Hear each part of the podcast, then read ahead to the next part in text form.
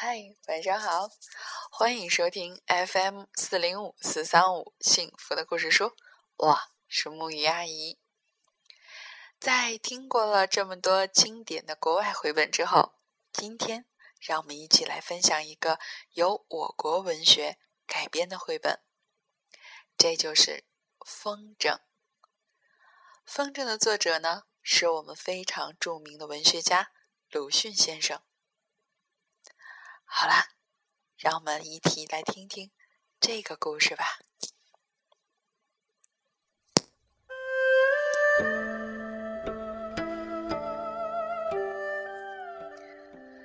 北京的冬季，地上还有积雪，灰黑色的秃树枝压插于晴朗的天空中，而远处。有一二风筝浮动，在我是一种惊异和悲哀。故乡的风筝时节是春二月，倘听到沙沙的风轮声，仰头便能看见一个淡墨色的蟹风筝或嫩蓝色的蜈蚣风筝。还有寂寞的瓦片风筝，没有风轮，又放得很低，伶仃的现出憔悴可怜模样。但此时，地上的杨柳已经发芽，早的山桃也多吐蕾，和孩子们的天上的点缀相照应，达成一片春日的温和。我现在在哪里呢？四面都还是严冬的萧杀，而久经诀别的故乡的久经逝去的春天，却就在这天空中荡漾了。但我是从来不爱放风筝的，不但不爱，而且嫌恶它。因为我以为这是没出息孩子所做的玩意儿。和我相反的是我的小兄弟，他那时大概十岁内外吧，多病，瘦得不堪。然而最喜欢风筝，自己买不起，我又不许放。他只得张着小嘴，呆看着空中出神，有时至于小半日。远处的谢风筝突然落下来了，他惊呼：“两个瓦片风筝的缠绕解开了。”他高兴的跳跃。他的这些。在我看来，都是笑柄，可比的。有一天，我突然想起，似乎多日不肯看见他了，但记得曾见他在后园拾枯竹。我恍然大悟似的，便跑向少有人去的一间堆积杂物的小屋去，推开门。果然，就在尘封的食物堆中，发现了他。他向着大方凳坐在小凳上，便很惊慌地站了起来，失了色，瑟缩着。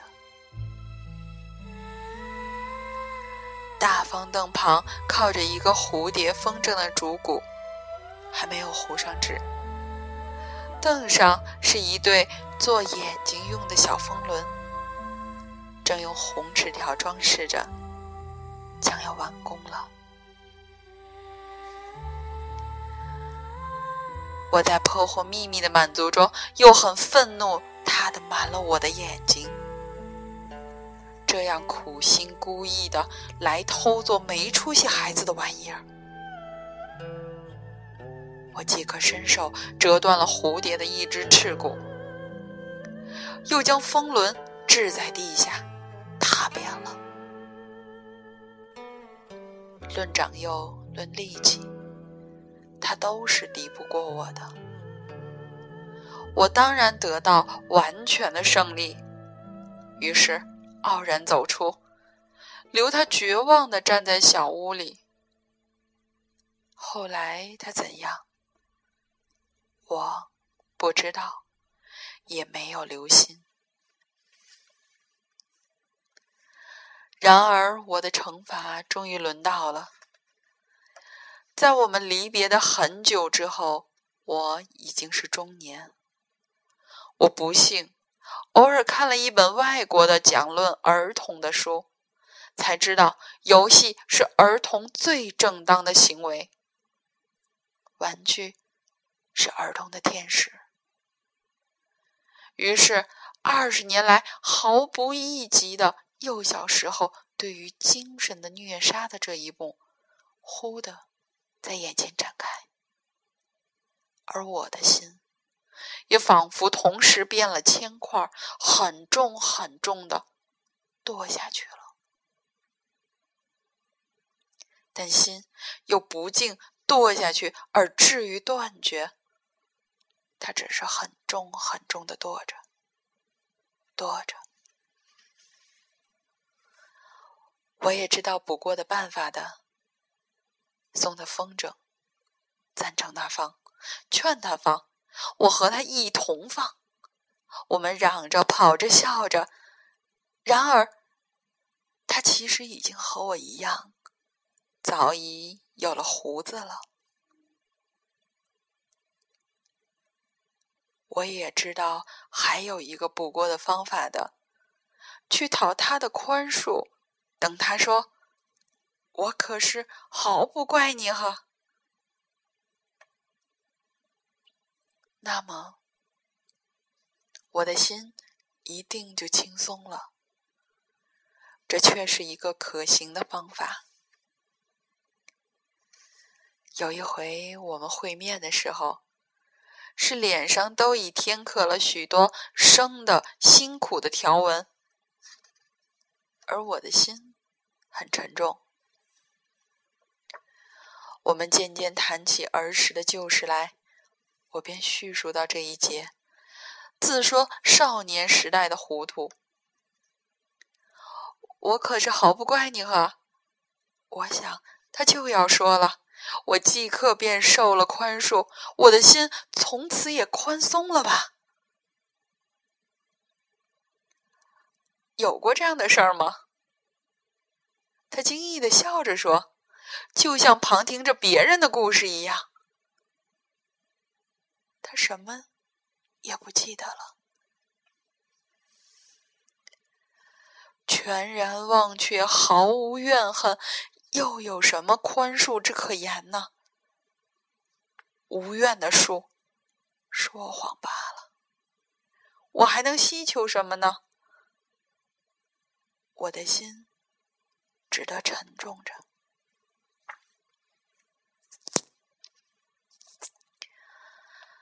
现在，故乡的春天。又在这异地的空中了，寄给我久经失去的儿时的回忆，而一并也带着无可把握的悲哀。我倒不如躲到肃杀的岩洞中去吧。但是，四面又明明是岩洞，正给我非常的寒威。和冷气。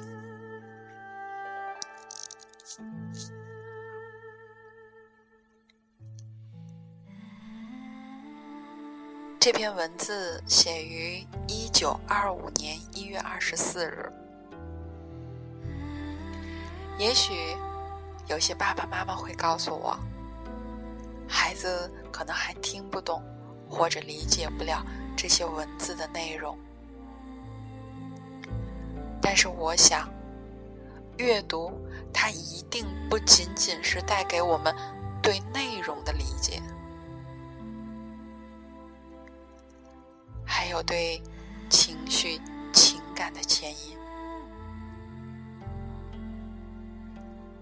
我想，那就是新的方向吧。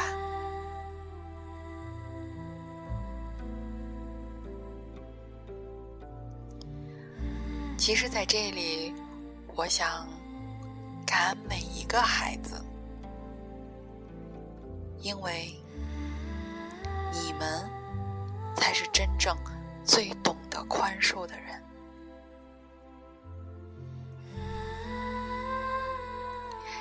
今天的话题不是想这么沉重，而是让我们真正的去体会一颗将心比心的感觉。